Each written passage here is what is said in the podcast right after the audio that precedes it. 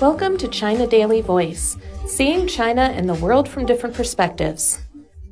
The death toll from Israeli airstrikes in Gaza has risen to 232, with 1,697 others injured, according to an update from the Palestine Health Ministry in Gaza on Saturday.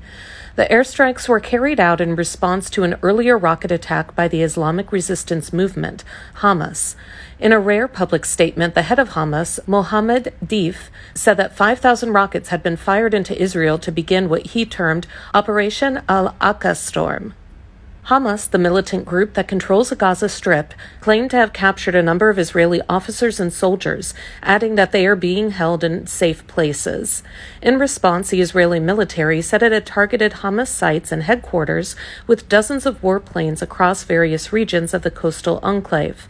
Israeli Energy Minister Israel Katz also said his country would cut off the power supply to the Palestinian enclave in the wake of the Hamas attack. Israeli Prime Minister Benjamin Netanyahu announced in a national address that Israel was in a state of war and ordered a full mobilization of reserves.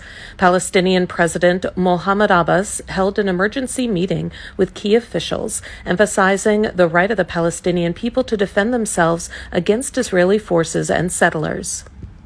That's all for today. This is Stephanie, and for more news and analysis, buy the paper. Until next time.